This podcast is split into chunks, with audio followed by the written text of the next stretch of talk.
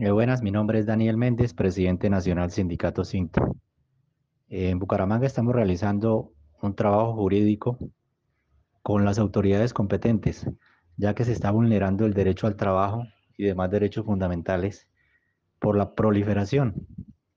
del transporte informal en todas sus modalidades.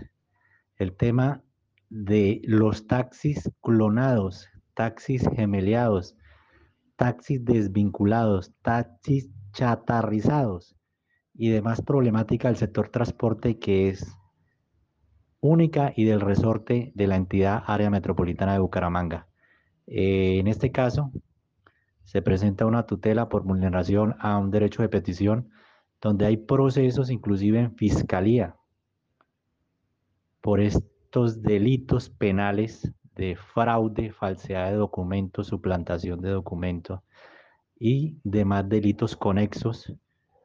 por la ilegalidad en el sector transporte público. Se colocó en conocimiento de las autoridades, inclusive están negando las bases de datos y están negando la información de cuándo se desvinculó un carro, cuándo se chatarrizó un vehículo, cuándo se hizo cambio de empresa, cuándo se trasladó para otro municipio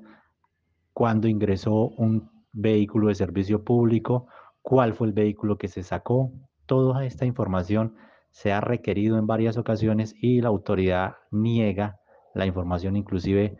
para eh, realizar estos procesos con policía judicial.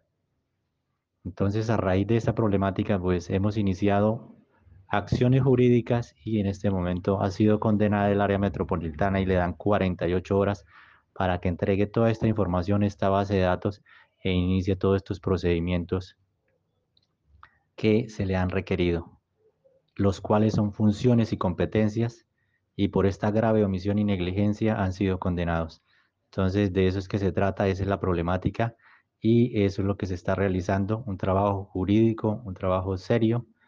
acudiendo a los jueces de la República, ya que hemos ido incansables reuniones con todas las entidades, alcaldías, área metropolitana, tránsitos de cada uno de los municipios del área metropolitana